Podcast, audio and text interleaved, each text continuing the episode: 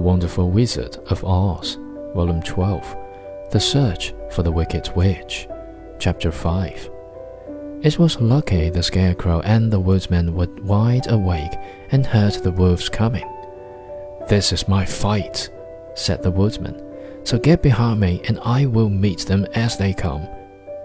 He seized his axe, which he had made very sharp, and as the leader of the wolves came on, the Tin Woodman swung his arm and chopped the wolf's head from its body, so that it immediately died.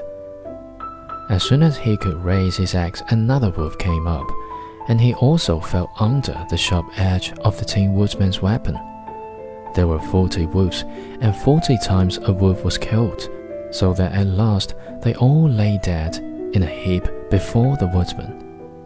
Then he put down his axe and sat beside the Scarecrow, who said, It was a good fight, friend.